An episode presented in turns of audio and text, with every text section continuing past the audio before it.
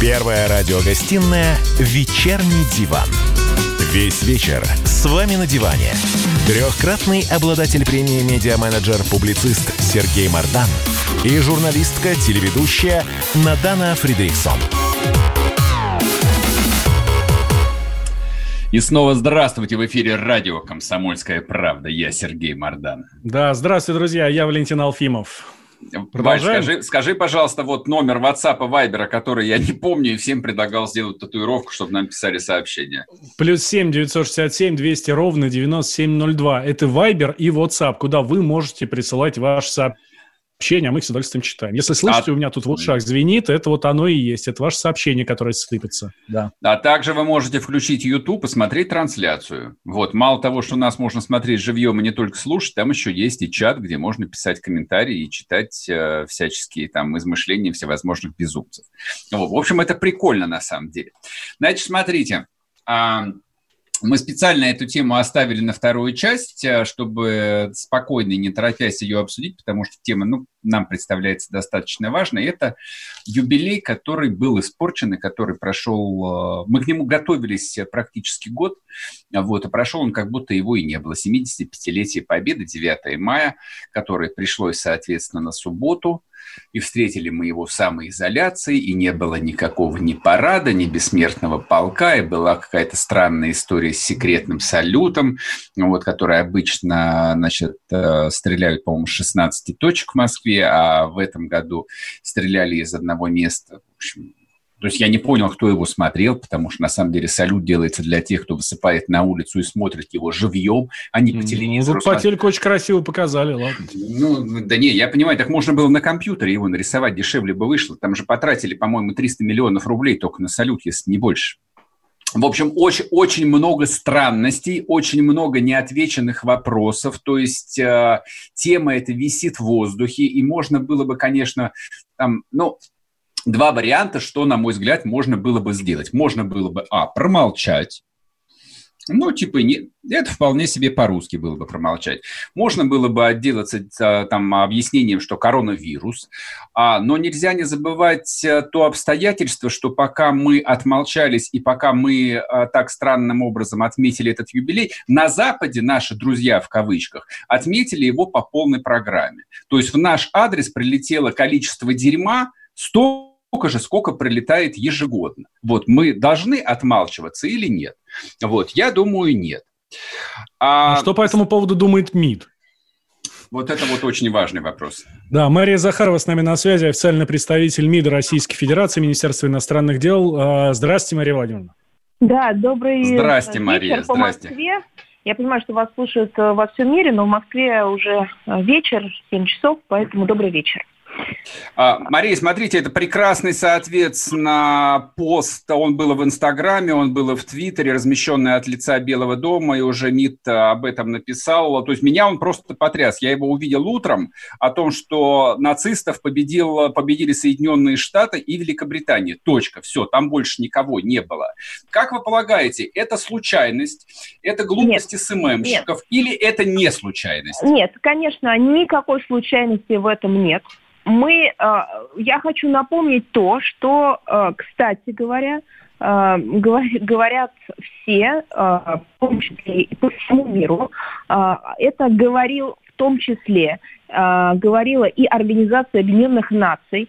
Мы, к сожалению, вошли в пору не только пандемии коронавируса, мы вошли в эпоху пандемии дезинформации. Я думаю, что это одна из таких достаточно ярких э, страниц э, будущего анализа, э, аналитического отчета о том, сколько и каких фейков и с какой целью и в каких странах было запущено. И, конечно, никакой случайности в этом нет.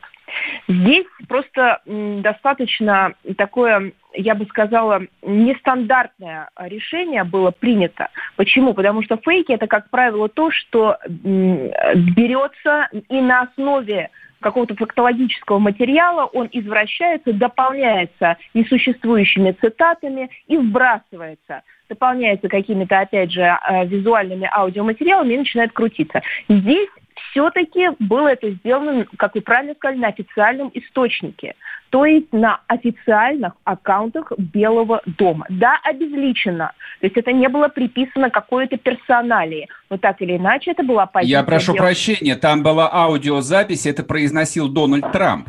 Я, я имею в виду сам твит, сам твит, он был да, размещен от, верно. от имени Белого дома. Соответственно, эта позиция Соединенных Штатов, эта позиция преподносилась как позиция Соединенных Штатов Америки. Соответственно, первый блок – это вот часть этой информационной жуткой пандемии дезинформации. Теперь конкретно, что это было? Мы прекрасно понимаем, и это факт, который уже не требует доказательств, это уже свершившееся к сожалению, а, совершившийся результат а, переписывания истории не только Второй мировой войны, а на основе переписывания истории Второй мировой войны, переписывания истории вообще и 20 века, и, так сказать, задел на будущее. Почему в такой форме? Многие задавали себе вопрос. Вы абсолютно правы, ведь этот э, твит, скриншот этого твита, фотография этого твита, она разлетелась 8-9 мая по всем. Вы, наверное, тоже ее получили. Обычно получаем знаете, в, через мессенджеры открытки на 9 мая, да, какие-то музыкальные файлы. А тут вместо этого все рассылали вот этот скриншот. Вопрос, зачем же нужно было это размещать Белому дому? Потому что вроде бы э, это здравый смысл, это исторический факт, союзничество, э, победа над нацизмом, кто и как, э, так сказать, вкладывал какие усилия в ее достижение. Мы вместе празднуем этот праздник. Э, эти даты, даты, которые зафиксированы в резолюции Генассамблеи ООН и так далее. Зачем? Ответ простой. С одной стороны, это, конечно, часть процесса плавного, где-то очень резкого, но переписывания истории. А с другой стороны, у них был повод.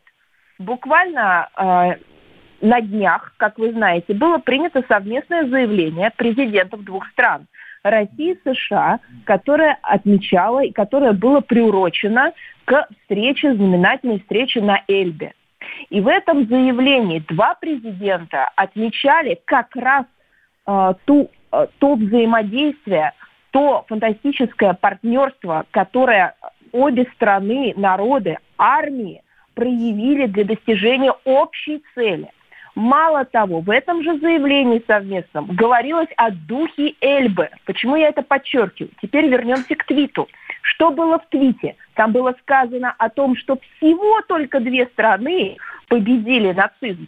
То есть вместо вот этот дух так сказать, э, дух единения, который подчеркивался в российско-американском заявлении, полностью дезавуирован твитом.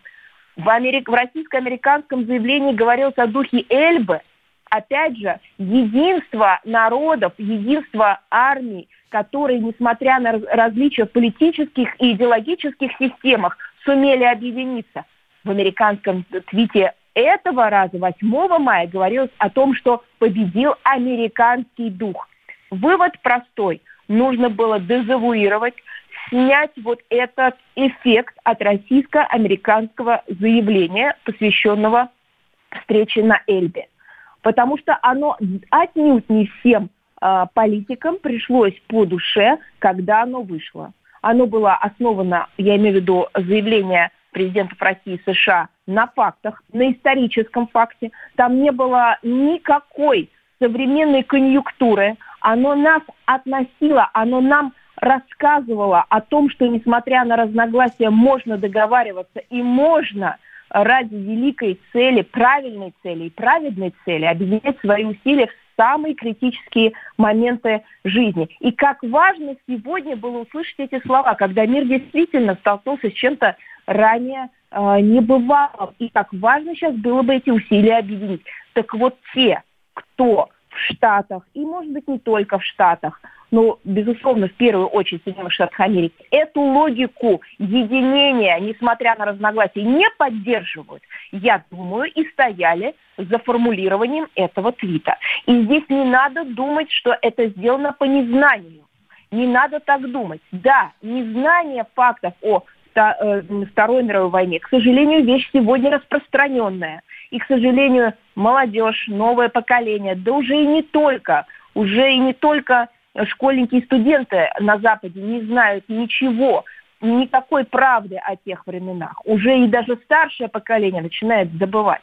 Но говорить о том, что эксперты Белого дома не знали чего-то, не приходится. Я думаю, что за этим твитом стояли те силы, которым нужно было перечеркнуть эффект от совместного российско-американского заявления. И, конечно... Мария, Мария я прошу прощения, перебиваю, у нас, у нас просто остается да, минута, а я хочу, чтобы вы, чтобы вы ответили. Этот, этот твит, это заявление озвучено лично Трампом, не экспертами, не кем, а лично президентом Соединенных Штатов.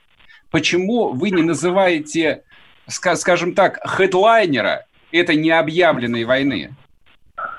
Я думаю, что это концепция, которая готовится, и я даже не думаю, я знаю, что эти вещи готовятся политическими советниками, которые вырабатываются, которые прописываются и так далее, и так далее. Поэтому здесь нужно четко это понимать, что было заявление совместное, оно, видимо, не пришлось по нраву очень многим, и нужно Спасибо. было его нейтрализовать. Да. Спасибо. Мы уходим на перерыв. У нас в эфире был официальный представитель МИДа Мария Захарова. Вернемся после перерыва.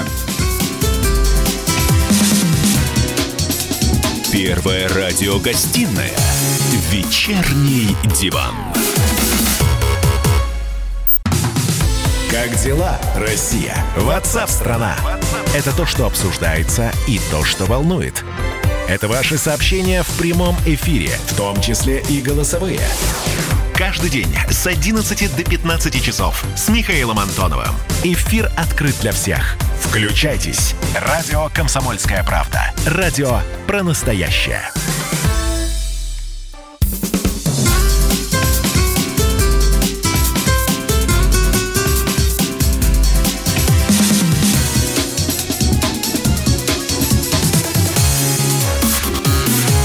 Первая радиогостинная «Вечерний диван».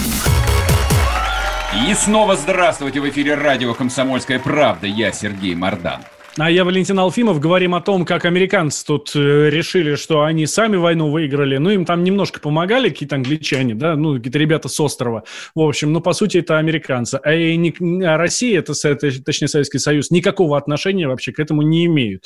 А, это, это был твит, в... А, нет, нет, это, это был не твит, это было, да. там а, была запись, это были слова, которые произносил Трамп. Я, я, я лично прослушал их несколько раз, потому что я сначала не поверил тексту, который прочитал. Вот, я его включил. Он буквально произнес э, как бы фразу «75 лет назад Америка и Великобритания одержали победу над нацизмом. Точка. Точка. Там не было больше никого. Да, смотри, смотри, Серег, что меня вот в этой ситуации больше всего удивляет. Хотя, наверное, в наше время уже удивляться совершенно нечему. Да? А, в 1978 году американцы, американцы не наши сняли фильм и отправили туда, в Америку, а американцы сами сняли огромный, огромную документалку, 20-серийную. Я ее смотрел сейчас перед, а, перед 9 мая, ее показывали на многих кабельных каналах, э, и там э, там документальные кадры, там все рассказано, в принципе, по-честному, да, так если по тексту слушать. Там, эм, я не знаю, там фильм начинается с того, что э, американский репортер пишет стендап на Красной площади на фоне мавзолея Ленина и говорит, вот сюда вот, значит, бросали знамена во время парада. Ну и там все хорошо показано. Ну, то есть, ну, по-нашему, да? Все по-честному. Вот да. почему в 78 году было вот такое мнение. Это, кстати, фильм он ходил в э, Штатах. Это не просто сняли где-то там и все, и оставили. Нет. Почему тогда было такое мнение, а сейчас диаметрально противоположное?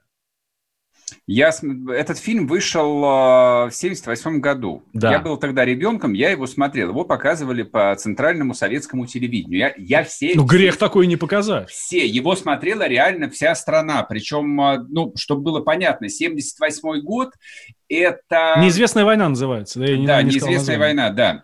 А, он а, у нас назывался Великая Отечественная, как бы да. в нашем прокате. Значит, просто нужно понимать, что миллионы ветеранов то есть я не скажу десятки, а может быть и десятки э, ветеранов, реально людей, воевавших в этой неизвестной войне, они были живы, они еще работали.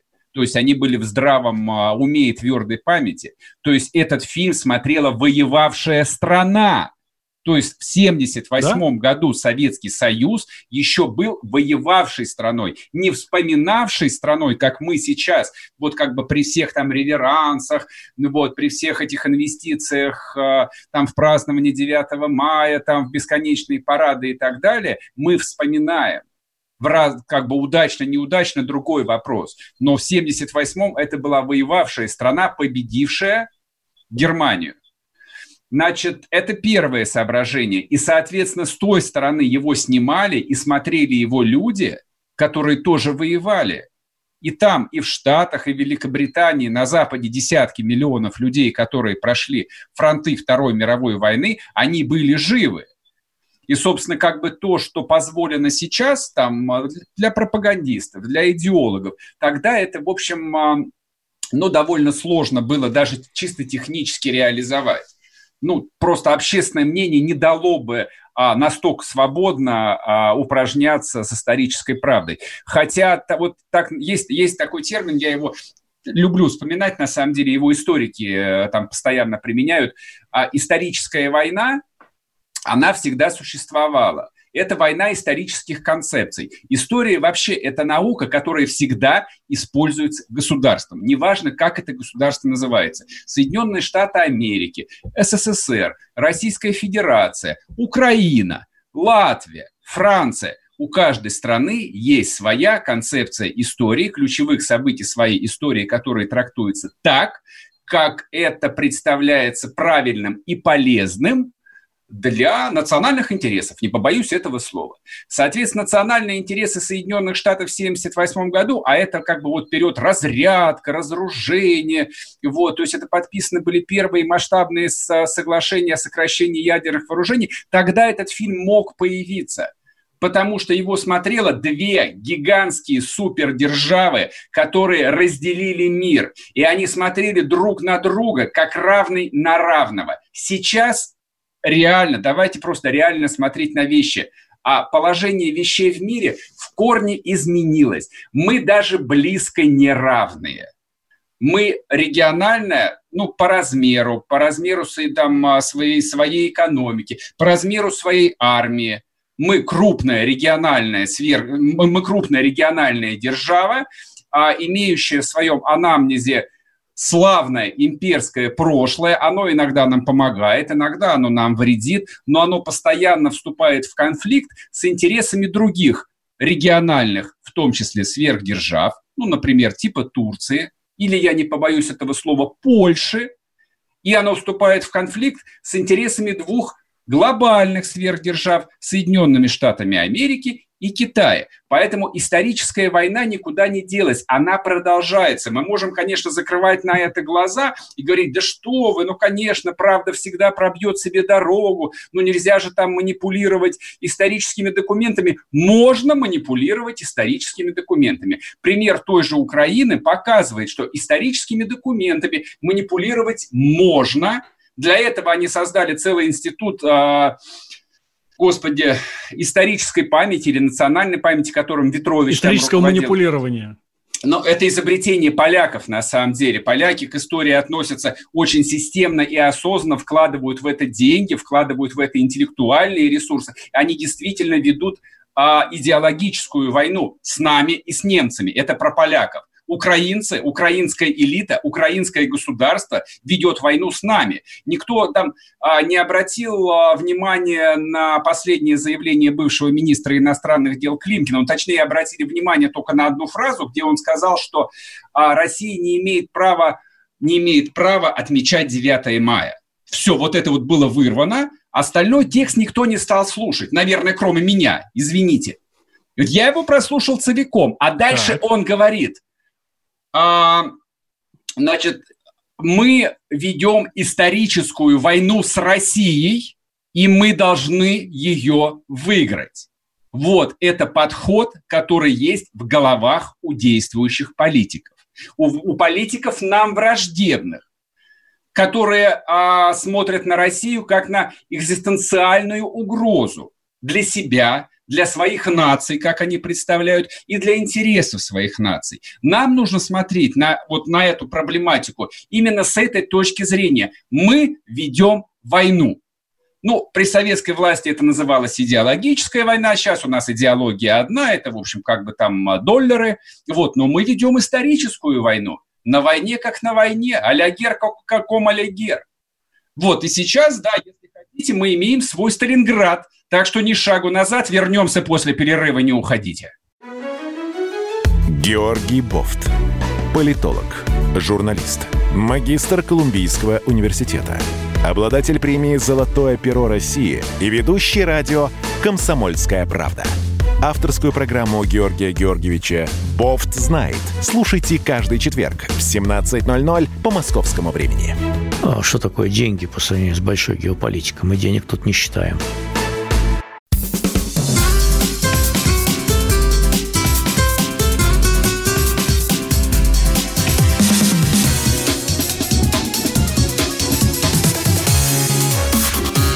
Первая радиогостинная «Вечерний диван». И снова здравствуйте в эфире радио «Комсомольская правда». Я Сергей Мордан. А я Валентин Алфимов. Здравствуйте, дорогие друзья. Давайте о нашем дорогом, о том, чего у нас никто не знает. Чего? Ну, что у нас за национальная идея?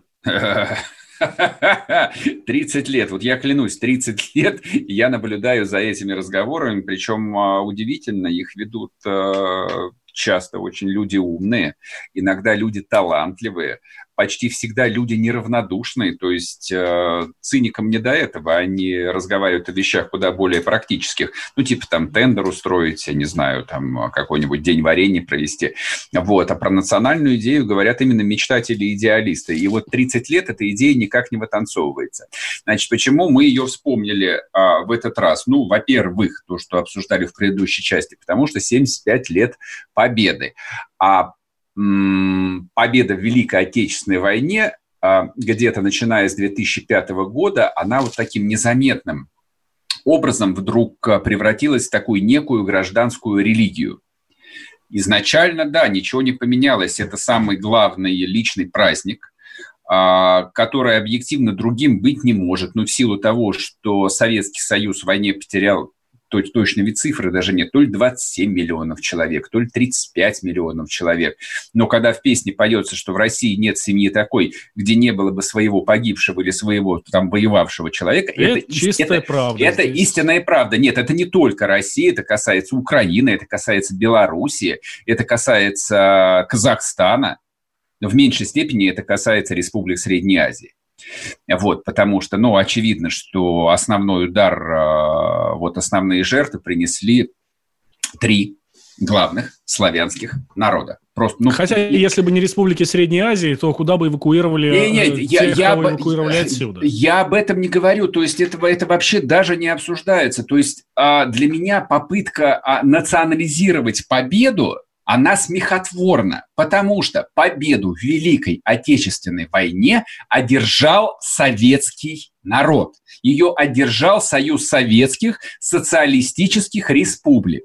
Не Российская Федерация, не Украинская Республика. И не все как остальные. Считают некоторые на Украине. Как считают некоторые, нет. И, к сожалению, той страны где-то с 1990 года фактически не существует. Мы осколки той великой страны. И, честно говоря, меня там никогда не покидает 9 мая чувство горечи, не только потому, что я это ну, не знаю, там это просто лично, это в семье так. То есть я это воспринимал прежде всего как день памяти, потому что мой дед, отец моего отца, он в 44 году погиб. Вот, и я всегда, я с детства это знал. То есть я в этом, да, я в этом смысле там не отличался, не отличаюсь там от десятков миллионов людей. Я уверен в том, что подавляющее большинство людей там моего возраста, там младше там или старше, войну в основном воспринимает именно так, как Хорошо, Сереж, Сереж, ну смотри, это вот то, о чем мы с тобой говорим, это про войну, это про тогда. Это про войну, а да. Но а это что не сейчас. Но это не про... Не, я почему как бы и хочу закончить. Это про войну, это про тогда, это про то, что та страна, тот народ отстояли свою свободу и независимость. Той вот, страны того вот. народа нет, а с 90-го года другая страна и другой народ, который 30 лет не может сформулировать, он зачем, черт побери, мы зачем, мы ради чего. И когда раз за разом я слышу там совершенно но не жалкие, но не убедительное объяснение, что национальная идея является патриотизм. Это что, все, что ли? Какой Подожди, подожди, подожди. Нет, нет, нет, стоп. Вот я сейчас не против слова патриотизм, которое ты сказал. Я против вот эти вот жалкие, неубедительные и так далее. Потому что об этом нам говорит... Когда не знаешь, чего делать, когда не знаешь, чего думать, обращайся Говори к президенту. про патриотизм. Говори, обращайся к президенту, он тебе все разложит по полкам. И он сказал, Угу. Катя. Катя. Патриотизм не должен быть квасным, затхлым и кислым. Понимаете? Патриотизм заключается в том, чтобы посвятить себя развитию страны, ее движению вперед. А это совсем не значит, что нужно все время хвататься только за наше героическое прошлое. Нужно смотреть в наше не менее героическое и успешное будущее. В этом залог успеха. Кто-то уже пошутил, когда Путин начал говорить про героическое будущее, стало немного тревожно. Да, вот. А это патри патриотизм а, и героическое будущее – это не национальная идея на самом деле. Вот у меня, я, я слушал, естественно, эту запись, у меня было полное ощущение, что Путина застали врасплох. Он совершенно, в общем, не знал, что отвечать. Вот. И более того, я понимаю, что у него голова занята там десятками и сотнями таких куда как более актуальных и насущных вещей, чтобы тратить часы, а может быть там дни, месяцы и недели на осмысливание национальной идеи. Но в России а, живет на минуточку 138 миллионов человек, это не считая русских людей, живущих за границами Российской Федерации, которым есть время и есть желание порассуждать, поспорить и выстрадать, и написать, может быть, кровью, что такое национальная идея. Можно я свою версию скажу, и после этого мы обратимся к нашему эксперту. Вот для меня национальная идея России, русского народа, это никакой не патриотизм, это справедливость. Вот, я, я довольно давно для себя это сформулировал, что для русских людей, ну, ну, как в широком смысле русских, не этнически русских, а людей, живущих на этой земле, что самое важное. Вот, с чем они не готовы расстаться ни при каких условиях и за что они готовы воевать, резать друг друга, как это было сто лет назад, за справедливость. Поэтому и революция здесь случилась, потому что национальной идеей русских является справедливость. Ну, давай э, у нашего эксперта спросим, согласен он с тобой или с Путиным согласен. Э, Игорь Шатров с нами на связи, руководитель экспертного совета Фонда стратегического развития. Игорь Владимирович, здравствуйте. Да, добрый-добрый день. Здрасте. Добрый вечер. Точнее. Вы с кем согласны больше, с Марданом или с Путиным? Ой, господи, вопрос очень сложный. На самом деле, я сам не один год уже профессионально этим вопросом занимаюсь. У меня даже на одном из, на одном из каналов есть своя такая программа «Поиск национальной идеи». Ищем, ищем и найти никак не можем. Это правда. Вот то, что о чем говорил коллега, да, действительно так и есть. Много-много лет уже там непонятно куда идем, непонятно зачем. Но вообще-то Моисей там 40 лет кого-то по пустыне водил, да, не прошло еще 40 лет. Вот. И Моисей, Моисей наш еще не настолько стар, да, чтобы, может быть, назвать все, все вещи своими именами. Мне, я э, не первый раз, во-первых, слышу от Путина про патриотизм. Так что его, если и застали врасплох, это его домашняя заготовка. Он уже называл патриотизм национальной идеей. Да, раз меня... это третий раз на моей памяти. Да, третий раз, по-моему. Меня это тоже, если честно, смущало. Но он начал расшифровывать. Да, и действительно, вот правильно, он уже говорит, э, давайте не э, там, в прошлое смотреть, а в будущее. Вот на что опереться? Вот вопрос в чем? Опереться на патриотизм, получается, и смотреть в будущее. Но вот почему патриотизмом э, э, это называет Владимир Владимирович, да, для меня это тоже, тоже загадка. Я думаю, э, просто он, знаете, вот из разряда, э, вспомним Шевчука, еду я на родину, да, пусть кричат у родина, она мне нравится, русская красавица. Во-первых, он об этом. То есть он говорит, ребята, примите страну такая, какая есть, там, хватит ее критиковать, обопритесь на нее такая, какая она есть. Это первое. А у нас ведь у многих возникают вопросы. Нам же многие наши, там, многие, многие политики, эксперты и просто граждане страны говорят, страна у нас не такая, мы ее любить не будем, вот давайте ее сделаем другой. Путин говорит, давайте, ребята, вот, во-первых, примем Россию как данность, первое. И пойдем все-таки вперед, не оглядываясь назад. Вот называется ли это национальной идеей? Ну, не знаю. Но, опять же, я а, а наблюдаю... А что не знаю-то, Игорь? Вы скажите, как вы думаете, это, это вообще может быть хоть в какой-то степени национальной идеей? Там, с моей точки зрения, это не более чем это полемический прием, вот, который, который используется, где Спасибо. надо и не надо. Спасибо, что вы меня просто вынуждаете да, сказать, сказать все прямо и без обиняков. Патриотизм, конечно, это естественное чувство, качество любого человека, как любовь к матери. Не патриот, у него уже какие-то проблемы просто, видимо, с психикой, с головой и так далее как если человек не любит мать. Поэтому не может быть патриотизм вот в чистом таком дистиллированном виде, дистиллированном виде, э, нельзя национальную идею называть патриотизмом. Может ли быть патриотизм какой-то особый, уникальный, русский, частью нашей российской национальной идеи, русской национальной идеи? Наверное, да. Вот мой ответ на ваш прямой вопрос. Так, ну а национальная идея в чем? Ну вот смотрите, как бы национальная идея американцев, вот, она озвучена мечта. миллион, миллион раз. Да, во-первых, это свобода, это личная свобода, и они знамя этой свободы хотят нести во всем мире. В принципе, Советский Союз имел примерно такую же, немножко в другом изложении, свою национальную идею. Царство справедливости Согласен. во всем мире. Согласен полностью. Правда, я по поводу справедливости готов спорить. Я, я тоже считаю, что э, русские имеют особое, мы, мы, россияне, в целом имеем особое такое отношение, отношение особое со справедливостью, но, правда, все равно справедливость каждый может толковать по-своему. Справедливость в своих интересах – это не всегда справедливость в интересах других. И мы не всегда... Э, и свобода, кстати, да, мы, мы вспомним нашего известного э, основоположника анархизма, да, свобода тоже там заканчивается, там, где начинается свобода других, а кто об этом вспоминает. Поэтому вот сформулировано ли правильно и нормально ли это все э, донесено до, до людей, до американцев, до, до, до норм, национальной идеи Соединенных Штатов в виде американской мечты? Или это мы сами себе придумали, что это национальная идея? Или Скорее страна... всего, мы сами себе придумали. Ну, скорее всего... Игорь, мы сейчас уйдем на перерыв. Спасибо большое. В эфире был Игорь Шатров, руководитель экспертного совета Фонда стратегического развития. Говорим про патриотизм, национальную идею. Первая радиогостинная «Вечерний диван». Давным-давно в далекой-далекой галактике Я просыпаюсь Ein, zwei, полицай Дружка моя, я по тебе скучаю. И Сережа тоже. Мы с первого класса вместе. Тетя Ася приехала! Небе тучи, а тучи. А также шумелки, пыхтелки и сопелки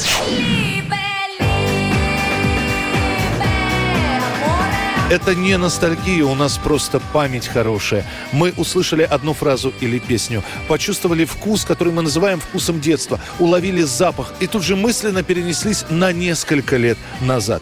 По выходным я, Михаил Антонов, на радио «Комсомольская правда» вспоминаю вместе с вами, как это было в программе «Дежавю» в 11 часов вечера по Москве каждую субботу и каждое воскресенье. Hasta la vista, baby.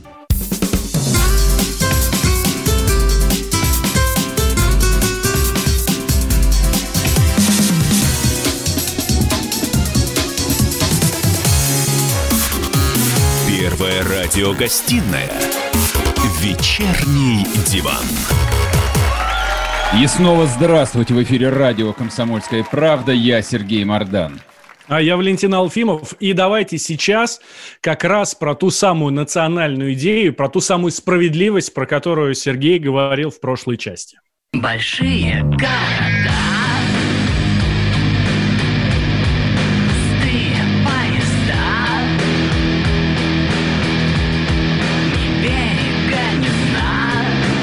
когда э, э, любой, кто слышит эту песню, вот, вот эти строчки, вот эти э, аккорды буквально первые, то картина всплывает сама собой перед глазами, что происходит, да? То есть это э, видеоряд такой прямо у тебя перед глазами. 20 лет назад состоялась премьера фильма «Брат 2» Сергеем Бодровым. Гениальный, просто великий фильм из диалогии Алексея Балабана, Балабанова, к сожалению, покойного. Умер, умер единственный большой русский режиссер последнего 30-летия. Другого такого нет. А, кино просто необыкновенное. Я его смотрел десятки раз, клянусь. То есть ни один постсоветский фильм я не пересматривал столько раз, как «Брат 2». Ну, точнее, и «Брат», и «Брат 2».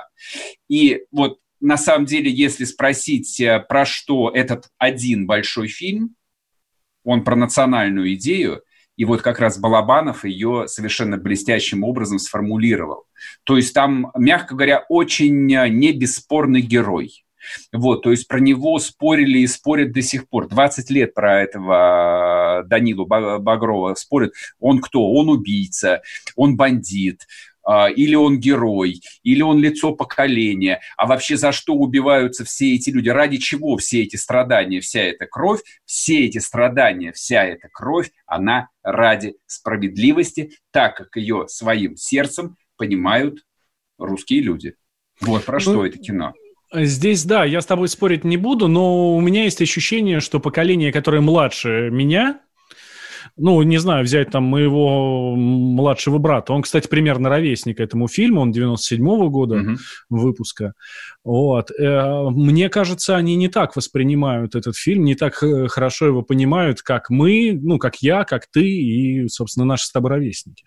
Слушай, но кино это вообще вещь такая, она принадлежит своему, своему времени. Есть, конечно, там великие фильмы, которые переживают там десятилетия, там 50, 60, 70, 70 лет, и они живут, и их смотрят, но в любом случае их, как правило, все же смотрят ну, вот в контексте истории кино. Кино выстреливает э, здесь и сейчас. Там хороший фильм, он работает на поколение, которое просто кожей ощущает, про что идет речь, то есть нюансы какие-то, мелодии, запахи, словечки, там интонации, это все не передается.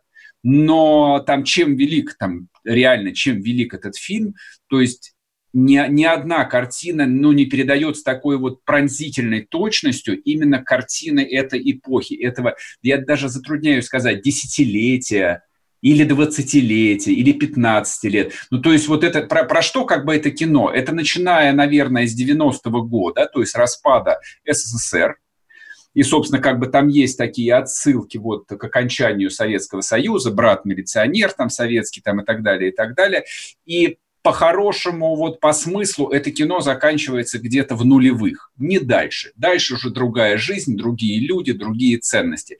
Но, тем не менее, а, и вот я почему говорю, что я там дов- дов- довольно давно для себя, по крайней мере, сформулировал, что является национальной идеей. Ну, хотите национальной ее назовите или не национальной. А может быть, не знаю, там татары или дагестанцы или чеченцы, там а, любой там человек а, с российским паспортом скажет, ты что, почему это справедливость только как бы национальной идеи русских? Я поэтому и оговариваюсь, что русские в широком смысле – для меня как бы все люди, живущие там э, в этой стране, они все русские, а этнически они могут быть кем угодно, это вообще не имеет никакого значения. Но справедливость есть высочайшая ценность. И когда вот там мы с тобой, ну, начали заочно полемизировать, спорить о том, что э, эксперт вот э, там начал говорить, что каждый свою там справедливость там понимает по-своему, справедливость она для себя. Нет, это не так. То есть даже а, конченый мерзавец, он в глубины души всегда отдает себе отчет. Он хапнул по понятиям или не по понятиям. Я думаю, почему вот эта вот еще и уголовная воровская субкультура настолько оказалась живучей в нашем обществе, потому что в ней тоже видят некий порядок, основанный на ну, специфической, но справедливости. А все, что несправедливо, то есть, допустим, ну, несправедливо отнимать последнее а, у сироты. Несправедливо а, грабить беззащитных. Несправедливо купаться в роскоши, когда десятки миллионов твоих сограждан там голодают. Это несправедливо. Вот. А патриотизм в этом смысле, вот я продолжу как бы полемизировать с Путиным, патриотизм в принципе не может быть никакой э, национальной идеей. Ну, потому что, смотри, а, ну, допустим, ну, Навальный, он патриот? Безусловно. Я, вот я в этом даже не сомневаюсь, что он патриот. Да, он любит Россию, скорее всего. Вот, но он представляет себе Россию, возможно, не так, как ты или я. Ну, подожди, я в действиях Навального вижу намного больше э, своего, нежели российского. Нет, это сейчас как бы, это, это, это условный Навальный, Навальный в кавычках, если хочешь. Возьми там любого человека, которого ну, вот, можно было бы назвать либеральным, то есть вот идентифицировать его с точки зрения патриот он или нет. Он Возьмем патриот. Сванидзе и Шевченко, давай. Например, вот, вот, например, вот, да. да, и, и тот, и другой, на, скорее на, всего. Наши любимые, наши любимые да. герои. То есть вот этот вот месседж, который как бы используется, ну, скажем, государственной пропагандой э, в полемике, вот в этой заочной полемике с либералами о том, что они не патриоты, патриоты. Да с чего это вы решили, что они не патриоты? Но вы прочитайте роман Салтыкова-Щедрина, прочитайте Пушкина. Они не патриоты? Ну, простите, там а, такое количество того, что мы сейчас воспринимаем как оппозиционность, что мама не горюй. Мало кто смог бы сформулировать это с такой степенью ненависти к, вот, к тому существующему порядку вещей. Прочитайте Гоголя, прочитайте «Мертвые души», прочитайте «Ревизора». Нет, патриотизм и присяга государству – это не национальная идея. Патриотизм – это естественное чувство. А национальная идея, она про другое. Она ради чего это все? Она зачем? Что мы хотим построить? Что мы хотим оставить своим детям? Какой мир должен, ну, какой вот ты хочешь оставить мир своим детям? Я своим детям хочу оставить справедливый мир, где все зависит от них где помогут им, где они помогут другому. То есть э, там это сказка, это фантазия. Не, возможно, никакую национальную идею и не нужно на самом деле формулировать. Но если уж об этом заходит разговор, то не нужно отделываться пустыми, ничего не значащими словами. Тем более словами, которые обесценены. Ладно, вернемся к вам завтра. Хорошего вечера, не болейте. Пока.